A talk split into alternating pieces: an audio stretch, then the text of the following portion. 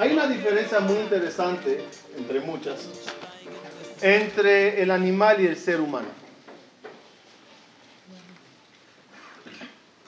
El animal cuando nace prácticamente está preparado. ¿Vieron programas de naturaleza? ¿Cómo se ve una gacela 10 minutos después de haber nacido? Ya corre, ya si un tigre la persigue, no digo que no la va a agarrar, pero por lo menos le hace la tarea difícil. Nada de gatear, nada de familia, nada. Vamos, no hay tiempo. Como dice la Gemara, elefante en el día que nació, ya es elefante. Incluso hay animales que te vuelves loco de donde ya tiene inteligencia. ¿Vieron las tortugas marinas? Salen a la orilla, excavan, ponen unos 100 huevos y la mamá se va. Después de unos días, se abren los, los huevos, sale la tortuga y cuando llega a la orilla, no sé quién la dijo que ahí está el mar. No sé quién la dijo que tiene que vivir en el mar. A lo mejor se le ocurre subir a un árbol. Y no verán tortugas equivocándose. Una se fue al bosque, el otra intentó vivir en la arena, una le cayó en el mar como que hay algo interno programado y cada uno ya nace con una información necesaria. No verán una gacela que nace y por primera vez ve un tigre y le saluda buenos días. Ve un tigre y corre. Tú dices, disculpe, ¿quién te dijo que el tipo es malo? A lo mejor es, es ameno, familiar, tu primo. Nacen con inteligencia. Llámalo inteligencia, llámalo instinto, pero ya nacen preparados. El ser humano no es así. El ser humano nace y es inválido, ciego, mudo, sucio. ¿Cómo nace uno? Todo lo peor del mundo nace uno. Y a medida que va pasando el tiempo, se va desarrollando, mejorando y avanzando. El motivo de todo eso es porque el sistema del ser humano es ir avanzando y mejorando diariamente. Lo que Jajamín del Musar catalogan tikkun a Adam, la reparación de la personalidad de uno, es una tarea eh, incesable se dice. Hasta los 120 años día tras día.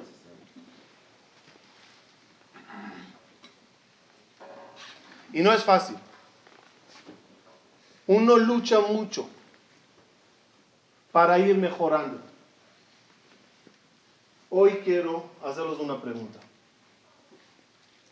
¿Quién es, ¿Quién es el enemigo número uno de la mejoría y la perfección humana. ¿Quién es el que te molesta a mejorar, avanzar y ser mejor, con mejor calidad de humano? ¿Quién es el que te molesta? El hombre. ¿Conformismo? No, no, el hombre es uno mismo. ¿Quién le molesta a él?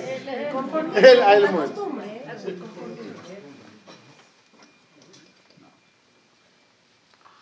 Vamos a aprender algo profundo, bonito y yo creo que nos servirá mucho para toda la vida. La persona tiene su conciencia y tiene su subconsciencia. ¿Qué nos maneja, la conciencia o la subconsciencia? ¿Qué te maneja más? ¿Con qué vives? ¿Con qué piensas? ¿Con qué hablas? La conciencia. Freud descubrió algo interesante. La subconsciencia es la que nos mueve diariamente. Y lo voy a explicar. Pero antes que lo explico, voy a tener un ejemplo de un área que se llama la hipnosis. Hipnotizarle a alguien, ¿no? ¿Qué es hipnotizar?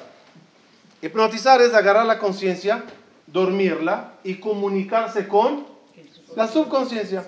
En un show de un hipnotizador, agarró a alguien del público, le subió, le hipnotizó.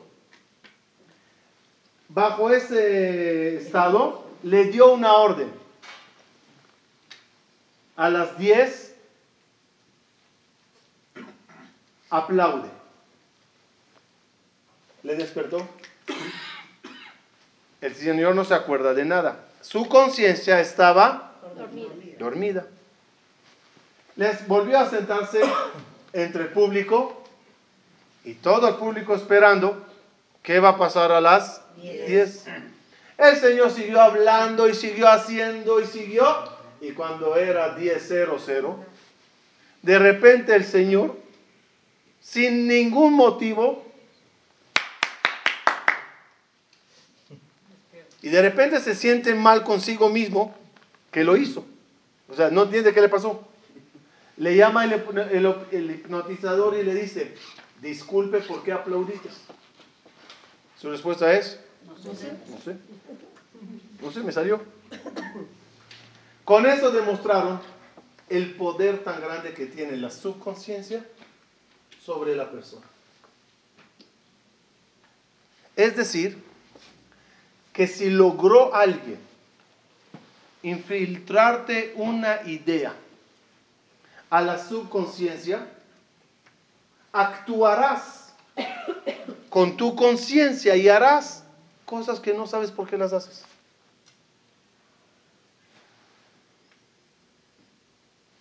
Voy a abrir paréntesis. Leyes que la Torah nos enseña. Un juez, un juez tienen unas leyes muy especiales y en, las encabeza la prohibición de recibir soborno. Dice la Torah, el juez no podrá aceptar soborno. ¿Cómo se dice soborno en hebreo? Shohad. Habrá que entender esa palabra, ya la explicaremos. De mientras, shohad es soborno. Díganme, ¿no se los hace obvio? ¿Para qué la tiene que decir eso? Es obvio que el juez no puede tomar soborno. Dice la Gemara, no, no, no, no. Perdón, dice Rashi, me le No tomará soborno el juez aunque quiera hacer juicio verdadero. ¿Qué quiere decir? El juez dice, yo voy a tomar el soborno. Pero igual, si hay que culparle al tipo, yo le culpo. ¿Puede tomar el, el, soborno o no? no? ¿Pero por qué? No va a afectar el, eh, no va a afectar el juicio. El señor va a el juez va a hacer un veredicto correcto.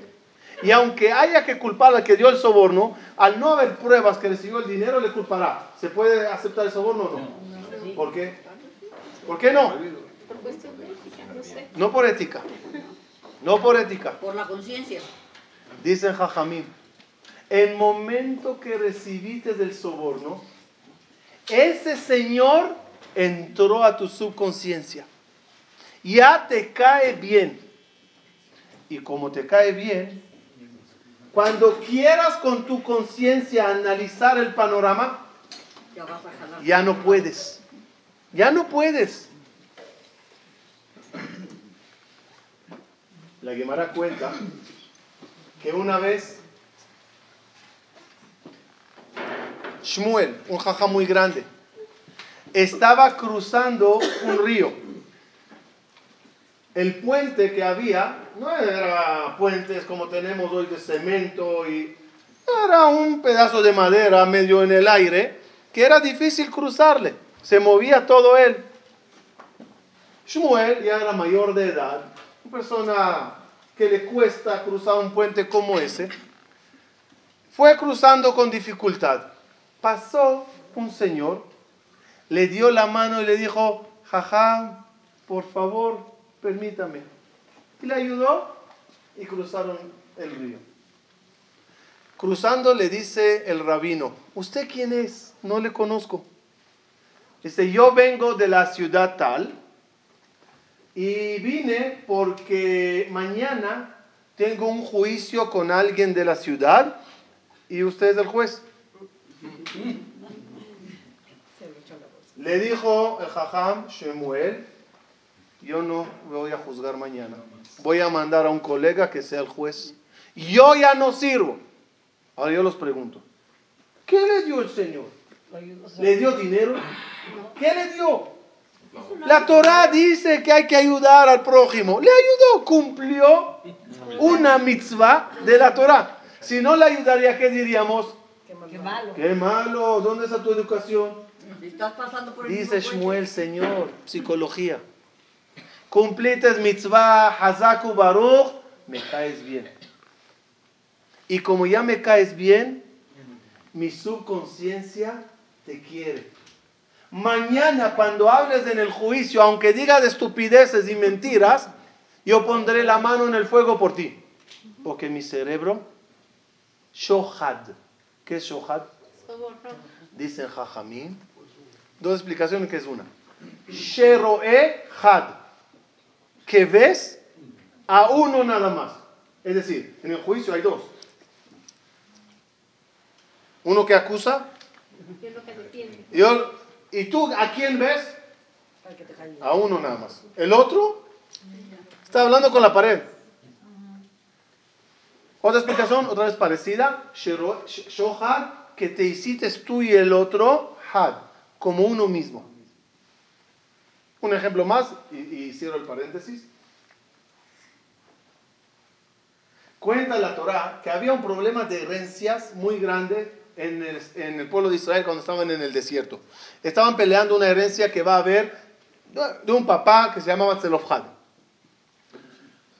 Si corresponde, no corresponde, un balagán. No entraremos en los detalles, no importa ahora. Vinieron las hijas de Zelofhad.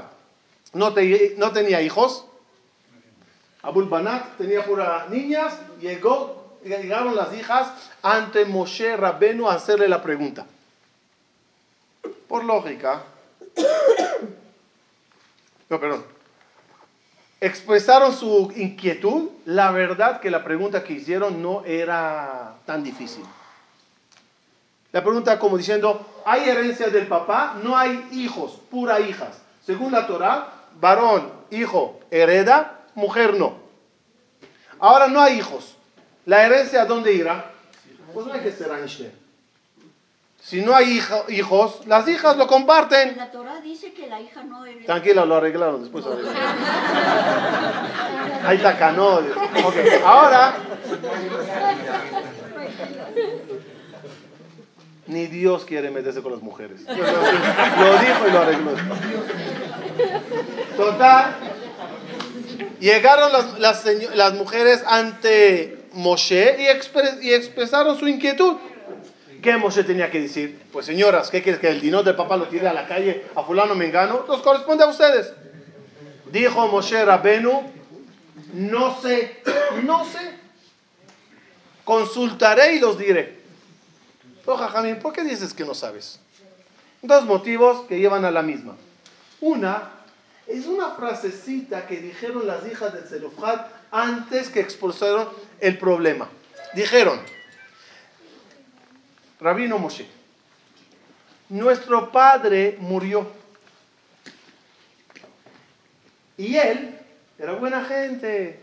Cuando Korah, tu primo, se alzó contra ti para hacerte un golpe de estado, mi papá estaba de tu lado. ¿Qué tiene que ver ese dato con el problema del juicio? ¿Para qué me dices eso? ¿Importa si tu papá era mi amigo o mi enemigo? Son cuestiones de herencia. ¿Escuchó eso Moshe? Y dijo, yo ya no puedo juzgar. ¿Por qué se lo digo todo eso? No vine a dar cursos de juicio, ni justicia, ni para que sean dayaní ni jueces.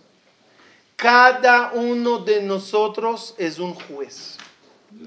Y cada instante de tu vida vas decidiendo cosas. ¿Hago esto o hago esto? Quiero esto, quiero el otro. Este me cae bien, este no puedo ni verle. Tengamos cuidado con la justicia que hagamos en la vida.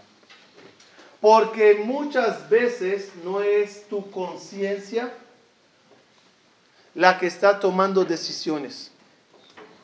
Algo implantado en la subconsciencia te causa pensar así.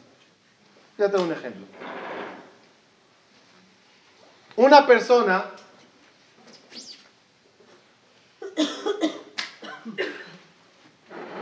una persona te cae mal. ¿Por qué te cae mal? Porque hace unos años te dijeron que habló de ti la sonará a millón. Desde ese entonces aquí adentro tienes un gusanito. Para ubicarlo exactamente no es aquí porque en el corazón no se almacena nada. Es aquí adentro. Tienes un virus pequeño que te dice esa persona negativa. Cuando te encuentres con esa persona, primera expresión, eh, eh, impresión, ¿cuál es? Negativa. ¿Quiere un examen maravilloso? Piensen cuando decidieron, ah aquí en México es un poco diferente, pero cuando pensaron cómo llamar a los hijos. En México los cuatro primeros no hay duda.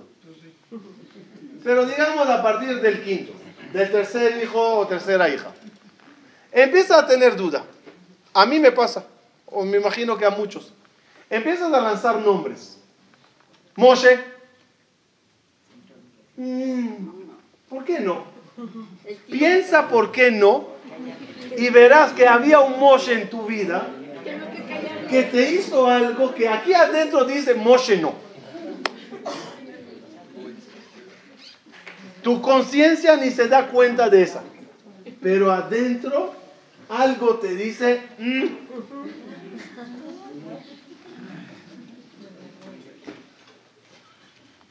cuenta que había uno, empezó a discutir con su esposa cómo llamar a la hija. Él dijo, no sé, un, un nombre bíblico, Sarah, Rivka, Rachel. Ella le dijo, no, Cleopatra. Señor, ¿cómo vas a llamar a tu hija? Cleopatra. Está de moda Cleopatra. Sarai Menu, Rachel, Abigail, Judith, algo. Cleopatra. Fue el señor al Rab. Dice Rab, no sé qué hacer. ¿Qué hago? Vino el Rab, dijo, toma un consejo.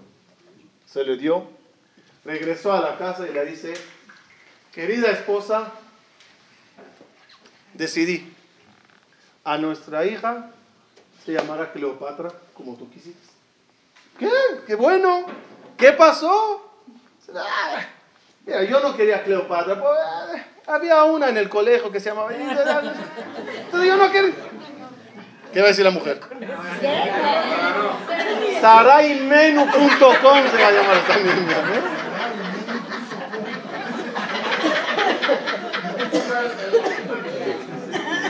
Hay cosas, hay cosas en la vida que se nos graba adentro y vives con eso.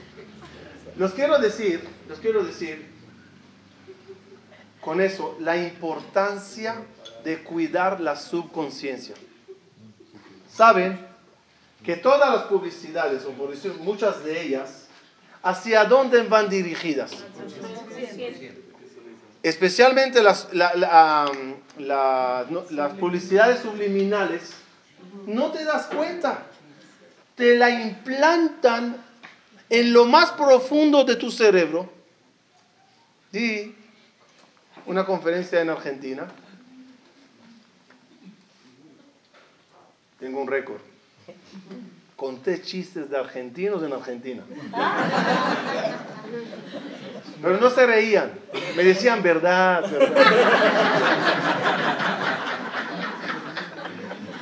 Total.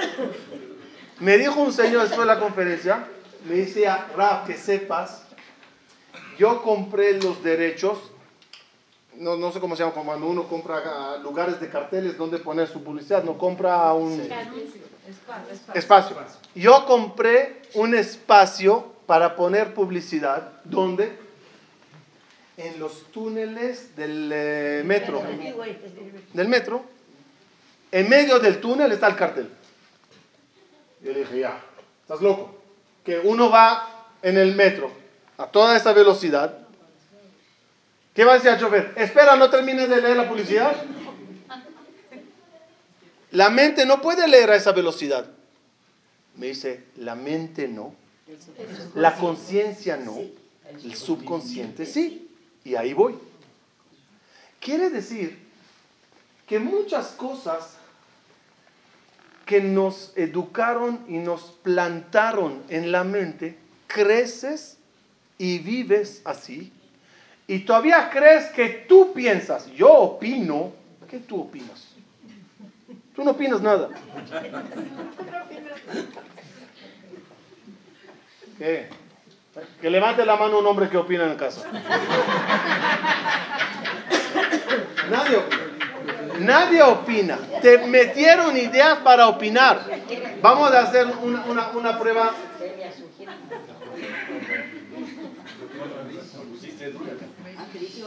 Había, había uno que antes de casar a una pareja dijo, como dicen por allá, si alguien se opone a esta boda, que lo diga ahora o que se calle para siempre. Saltó uno y dijo, yo me opongo. Dijo el, cállate, tú eres el novio. una persona, una persona, tú piensas así, tú me dirás, yo soy una persona razonable, yo opino así, así, así. ¿Qué pasaría si hubieras nacido en un país comunista? Padres comunistas, colegio comunista. ¿Cómo pensarías hoy? Entonces no es lo que tú piensas, es lo que te plantaron para que pienses. Una vez, una vez tuve una discusión, una discusión, una plática, con un joven muy, muy alejado. Un tipo que no cumplía ni cumpleaños, nada, nada, fuera de órbita. El tipo fuera de órbita. Y él me empezó a decir, es que yo opino, es que yo opino, es que yo quiero, es que yo... Esto. Dije, un minuto, un minuto. Seamos sinceros. Si tú hubieras nacido en mi casa y yo en tu casa, irías al colegio que yo fui. Mis amigos serían tus amigos. Mis maestros y mis rabinos serían tus maestros y tus rabinos. Y yo iría al colegio que tú fuiste. Y después a la universidad. Y los amigos tuyos y todo tu entorno serían mis amigos. ¿Cuál sería la realidad hoy en día? Entonces me dijo, yo estaría sentado aquí, tú aquí. Es decir, todo sería completo. No existe, cuando uno dice yo opino, hay que tener mucha fuerza para revaluar, no sé, analizar de nuevo si lo que estoy pensando es lo correcto y no porque me lo implantaron en la mente. Es, es volver a hacer a la, a la computadora, ¿cómo se llama cuando? Volver a Resetearla. Mamás resetearla. Y quitar todo lo que me metieron y analizar si es lo correcto pensar así. Un trabajo. Todo es relativo, ¿no? Todo, todo. Pero yo ahorita con mi vida quiero saber, ¿estoy viviendo correctamente? ¿O estoy viviendo en base a las semillas que me implantaron? Porque puede ser que esas semillas son incorrectas. Puede ser que estoy equivocado. Había un rabino que mandó a su, a su, a su alumno a meditar, sentarse y pensar si lo que está viviendo como lo, que, como lo está viviendo está correcto o no. Le dijo, ¿cómo lo hago? Le dijo, siéntate en tu casa, que nadie te moleste, solito mejor. Apaga las luces, prende una, una velita, siéntate y medita. Al día siguiente le dice el rab, ¿lo hiciste? Ese empecé, me asusté, prendí las luces y me fui a dormir. Le dice el Rab, ¿de qué te asustaste? Dice, no sé, me asusté. Le dice el Rab, yo te diré de qué te asustaste. Te asustaste de encontrarte contigo mismo. Ese evalúo A nadie no le conviene. ¿Por qué? Porque el cerebro, la subconsciencia, perdón, está sobornada. Los sobornos son los placeres, la bonita vida que estoy viviendo, la comodidad. esos sobornos me dicen, ¿qué vas a cambiar? ¿Estás loco? ¿Cómo, ¿Qué vas a resetear? Resetear la computadora. ¿Qué haces tonterías? ¿Qué vas a dejar de placer? ¿Vas a dejar de hacer esto? Y por el soborno, el juez ya no piensa. Si se, si se pondría la persona a pensar y analizar su vida correctamente, muchas de las cosas que hace dejaría de hacerlas.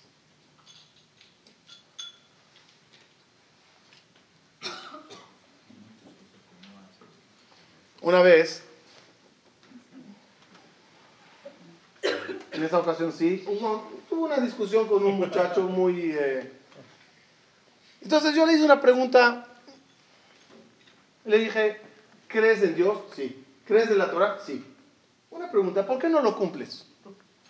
Si crees en Dios y crees la Torah, ¿por qué no la cumples? Es una discusión que duró como seis días. Primer día llegó y empezó a decirme, ¿por qué no cumplo? ¿Dónde estaba Dios en el holocausto? Y empezó a preguntarme, dije, un minuto, un minuto, un minuto. Ok, tienes preguntas, preguntas, pero otra vez, dime que Dios no existe y por eso no lo hago. Pero si tú dices que Dios existe y la Torah es verdad, ¿por qué no la cumples? ¿Por qué comes taref? ¿Por qué haces esto? Déjame pensarlo. Al día siguiente llega. ¿Por qué los religiosos en Israel no hacen ejército? ¿Y por qué pasa aquí? ¿Por qué pasa? Sí, buenas preguntas tienes. ¿Pero crees en Dios? Sí. ¿Crees en la Torah? ¿Por qué no la cumples? Y así cada día llegaba con una respuesta, argumento. Yo se la discutía. El sexto día llegó con una sonrisa que yo nada más le vi, le vi dije, este tiene la respuesta. Llegó y me dijo, tengo la respuesta porque peco. Dije, ¿por qué? porque me gusta. Dije, Esa es la respuesta. ¿Para qué dar vueltas? Él gusta, está rico, está sabroso, está cómodo. Por eso vivo así. Es llegar a la raíz. El soborno es tan rico que no voy a cambiar. Como dijo un juez que antes del juicio vino un, el, eh, uno y le, dio de regalo granos, trigo y granos. Y vino el otro y le regaló gallinas. En el juicio dio la razón el juez al que, el que atajó las gallinas. Le dice el señor del trigo, pero señor juez, no estoy mintiendo. Estoy, te juro por los trigos que tengo. Dijo, ya se los comieron los gallos. una persona busca qué me conviene más. ¿Qué más sabroso es? Independientemente si es la verdad o no. Y eso no es forma de vivir. La forma de vivir en la vida es vivir la verdad y no sobornado. Puedes, y hagan ese análisis. Piensen en alguien que quieren. Alguien que de verdad quieren. ¿Mm? Y vengo yo y te hablo mal de esa persona. ¿Cómo reaccionarás? No es verdad, y no es así, y tú no lo entiendes, y hay que juzgar a la gente para bien. Piensa en alguien que odias. No, no, no en la suegra. No, ah, Piensa, no, no, él, lo dijo. El que, el que está sentado allá lo dijo. No, aquí, aquí, tuyo, al lado tuyo.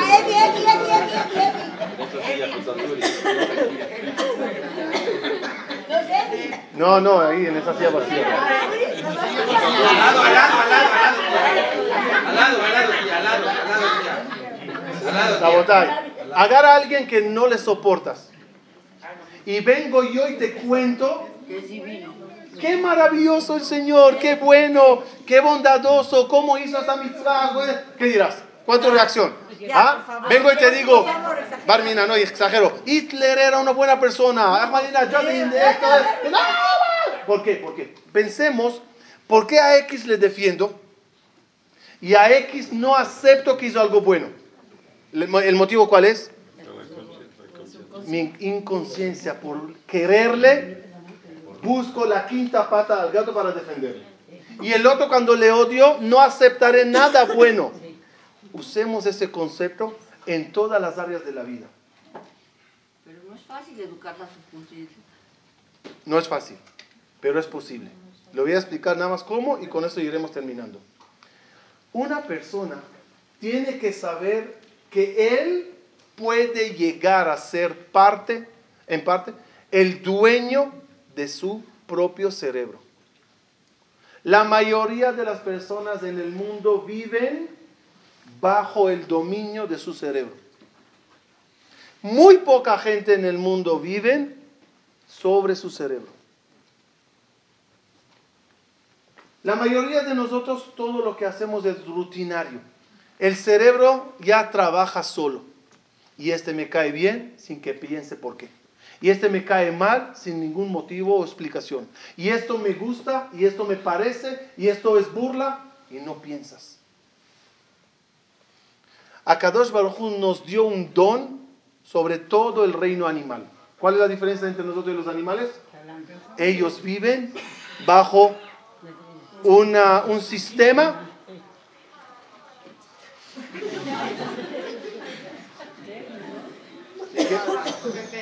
no, tranquilo. Si quieres empezamos a bailar. Miren la botella. El animal cuando actúa, no actúa con cabeza es impulsos, instintos. Simplemente así es. Un dato interesante, a mí me interesó, lo voy a compartir. Las abejas, no tiene que ver con lo que estamos hablando. ¿Saben cómo las abejas eh, avisan dónde encontraron flores con polen? ¿Cómo avisan a las amigas? Hay un problema muy serio hoy en día con la, la miel. Las abejas llegan captan dónde está la, la flor, llega al nido y se para en medio de las amigas y empieza a girar. Una, una, dos vueltas, tres vueltas, una vuelta, cuatro vueltas, dos vueltas. Y no me pregunten cómo, pero esa es la clave. ¿Dónde está el, eh, las flores? Van girando, todas las están observando, salen y todas vuelan para allá. Últimamente se descubrió que en los nidos, los panales, hay menos miel. Y cuando salen las abejas, se pierden en el camino y no encuentran las flores. Una de las explicaciones es por los celulares, por la... las ondas. Las ondas. Las confunden a las abejas y cada vez hay menos, menos miel en los panales. Por eso ahorita están sacando todos los panales a lugares muy eh, alejados. Total, los animales se comunican y todo es impulsos. Dios te dice, cree lo mineral, después lo vegetal, después del animal y al final llegaste tú. ¿Y en qué te diferencias tú de todos ellos? El cerebro que te puse. La Neshama está ubicada en el cerebro. Tienes la posibilidad de ser alguien que piense. Por lo tanto, no podemos rebajarnos y vivir como animal, bajo el cerebro y con impulsos. Esto me gusta, esto no me gusta. ¿Y a dónde está tu cerebro?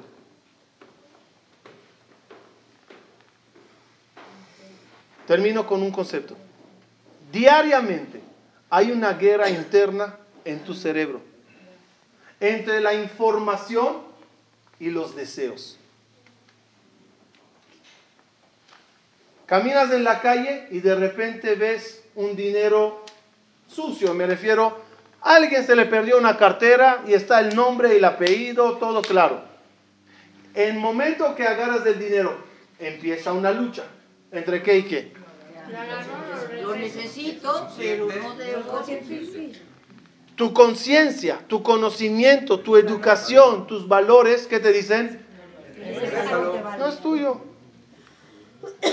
Pero otro lado dentro de tu cerebro, ¿qué te dice? Levanta, levanta los ojos y di gracias a Dios. Al pueblo se los caía maná, a ti te cae dinero. Y además, ¿cuántos son? 500 dólares. Llévalo a las maquinitas y conviértelo en 5 mil.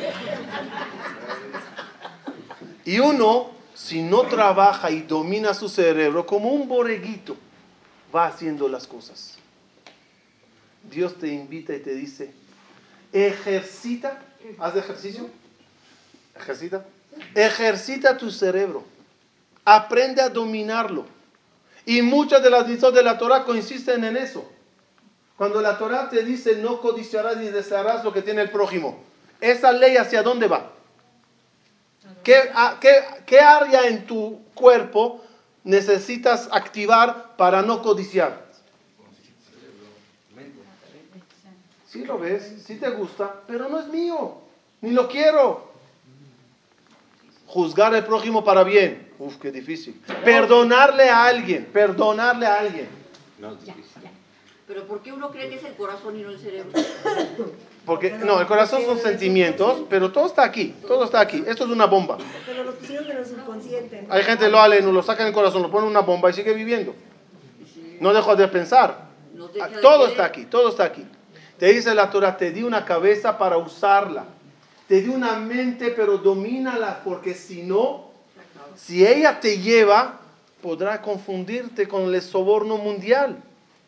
Te cuesta perdonar, pero supérate, supérate. Había uno del segundo piso, vino al de abajo, del primer piso. Le dice, perdón, mejilá, perdón. Sin querer, mi gato cayó sobre la cabeza de tu perro. Le dice, ¿quieres que te perdone? Señor, mi perro es un Rottweiler, no sé lo que hizo a tu gato. Dice, no, no, mi gato era hidráulico. Perdón. Si quieres perdonar, tienes que trabajar la mente.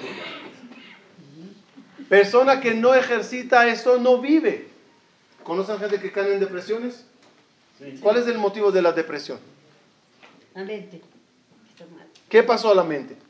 Una de las explicaciones, quizás factor común en muchos que cayeron en depresión. Cargas un millón de cosas del pasado traumas, enojos, peleas, humillaciones, vergüenzas, pérdidas, lo que quieran. Además de todo el pasado, vives todo el día pensando y preocupado del futuro. ¿Qué voy a hacer mañana? ¿Cómo voy a hacer? la diligencia. Tengo que hacer, tengo que traer. ¿Qué haces? Agarras el pasado, agarras el futuro y todo lo pones en el presente. ¿Qué pasa al presente? Colapsa. Uno que sabe dominar la mente y pensar, logra agarrar el pasado pisado. Futuro, pues cuando llegue veremos. Gozo del presente. pienso en el presente. No de balde la mente se llama en hebreo moach. Moach, moach.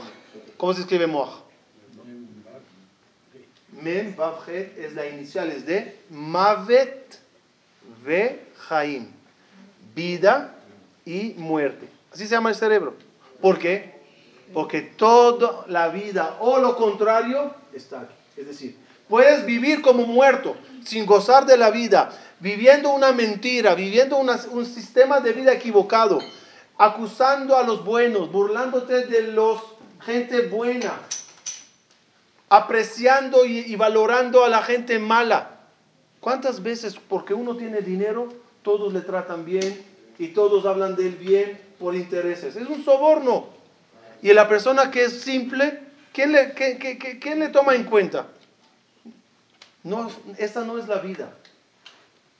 Concluyendo, viviremos en este mundo hasta 120 años, pero este mundo tiene un nombre y el otro mundo tiene otro nombre. Este mundo, ¿cómo se llama? Alma de Shikra, el mundo de la mentira. El mundo venidero, ¿cómo se llama? Olam Aemet, el mundo de la verdad. ¿Por qué? Porque allá arriba ya el cerebro ya terminó su función. Y ya no hay conciencia, subconsciencia, hay verdad. qué angustia, qué angustia, qué angustia es llegar al mundo de la verdad y, vi- y ver qué equivocado viví toda mi vida con mi cerebro. ¿Qué errores hice? ¿Cómo no vi lo blanco blanco y lo negro negro? ¿Cómo aprecié y justifiqué cosas que no son? El otro día llegó a mi casa un muchacho que toma droga. Me dio dos horas una conferencia por qué la droga es buena y por qué hay que legalizarla. Y los prometo, los prometo, el Señor está convencido que es lo mejor que puede pasar a la humanidad. Y en verdad, ¿está equivocado o tiene cierto? ¿O, o tiene razón? Está equivocado. Pero no le conviene a él ver y aceptar ese error. Por lo tanto, cacheriza lo taref. Piensen y verán que también nosotros, en otras áreas de la vida, cacherizamos lo que no va. Y te justificas, yo lo hago por esto, yo lo hago así, yo pienso, yo opino, y todo no tiene raíz. Todos son semillas negativas, podridas, malas, que nos implantaron. El hombre valiente es el que es capaz de poner su mente en la mesa y volver a evaluar todo. No hay, y es la gloria más grande de un yudí, como vivir en el mundo de la mentira con la verdad. Es decir, a pesar del mundo confuso, lleno de soborno, el mundo está muy placentero. ¿Cuántas cosas prohibidas, atractivas nos rodean? ¿Quieres cacherizarlas? Convéncete, engáñate y tómalas.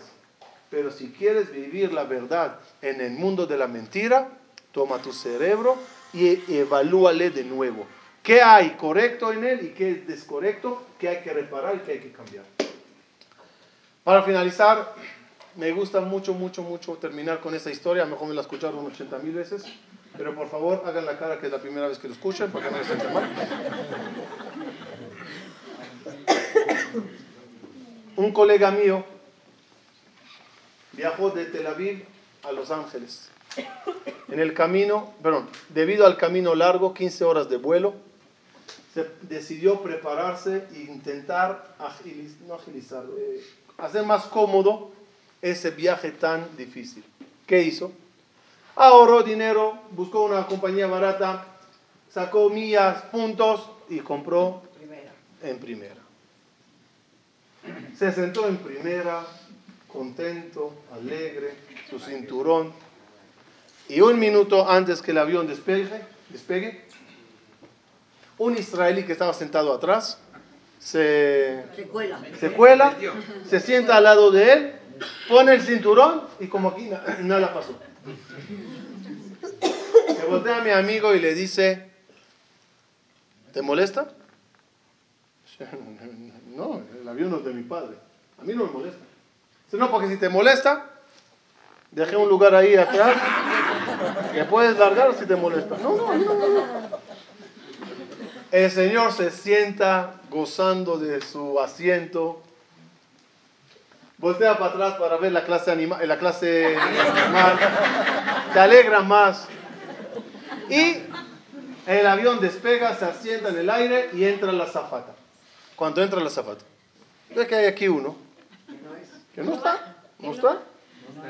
Solo con la mirada ya le transmite como diciendo, Ma'ata o sepo. ¿Qué haces aquí? El israelí la ve y la dice. ¿Qué te molesta?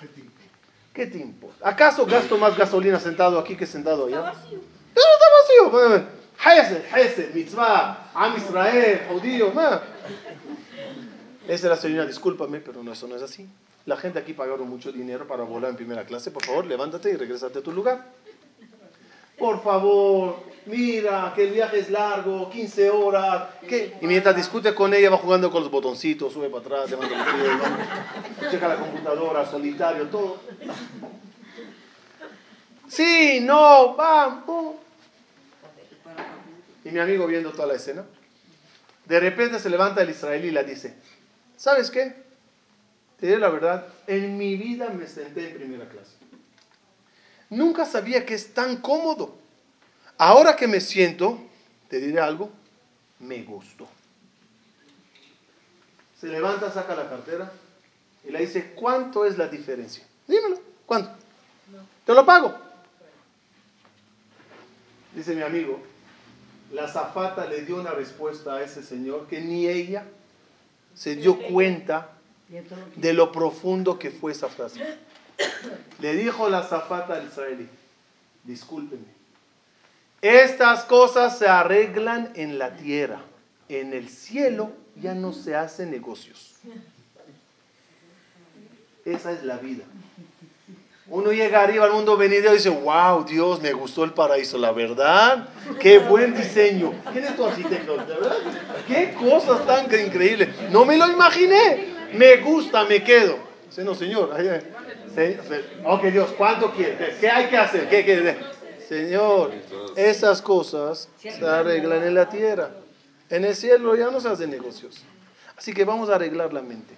Vamos a volver a evaluar todo. Todo quizás no por culpa de nadie. Nos metieron la sociedad, el colegio, las costumbres, nos metieron ideas, ideas, ideas, ideas, ideas. Y hay ideas que no van, no van. Me llamó una señora el otro día, que escuché que cuando el maestro, el, marido da un anillo a la esposa, hay que ir a un rabino. Dije, epa, señora, es una jalaviada, eso no existe. Hay cosas que te lo ponen en la mente y no hay quien te lo saque hay muchas cosas que no van, tanto del modo de vida, del modo de pensar, muchas mentiras nos invaden nuestro cerebro.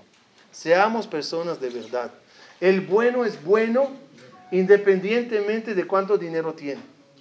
El malo es malo aunque me caiga bien me convenga que sea parte de mi núcleo social. Está mal. Esta persona no va. Esta idea no va. Esto es haram, aunque no me guste, no se puede.